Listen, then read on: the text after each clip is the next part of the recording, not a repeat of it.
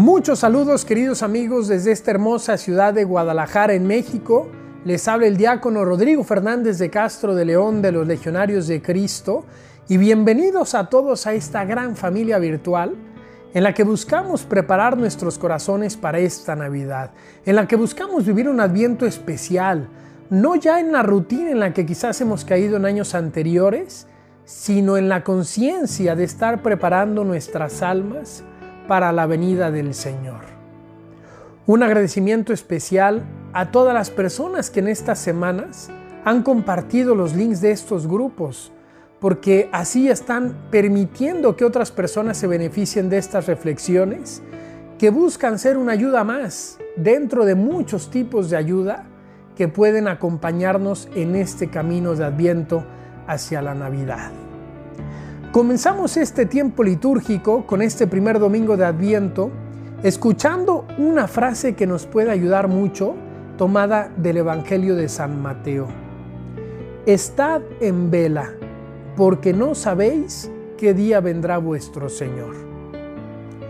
¿Qué significa estar en vela? Creo que es una buena pregunta con la que podemos comenzar nuestro camino hacia la Navidad. Estar en vela no significa tener los ojos materialmente abiertos. No significa tampoco vivir constantemente despiertos a nivel físico. Significa tener el corazón libre y orientado en la dirección correcta. Tener el corazón orientado hacia Dios, tener el corazón dispuesto a dar, a servir, a ser un don para los demás. El sueño del que debemos despertar y que la liturgia de hoy nos invita a hacerlo, diciéndonos estad en vela, es el sueño de la indiferencia, de la vanidad, de la incapacidad de establecer relaciones verdaderamente humanas. Es el sueño de no mirar el sufrimiento de los demás, de no salir de nuestro egoísmo, de nuestra zona de confort para ayudar a nuestro prójimo. Es el sueño de vivir la fe como si fuera un calmante, como si el único objetivo fuera sentirnos en paz, cuando en realidad la fe, además de darnos esa paz, nos impulsa a salir de nosotros mismos para ayudar a que los otros tengan esa paz, para extender el reino de Cristo en la sociedad. El sueño del que debemos despertar, queridos amigos, es el sueño de la incapacidad de hacernos cargo de los demás especialmente de nuestros hermanos aislados, abandonados, excluidos o enfermos.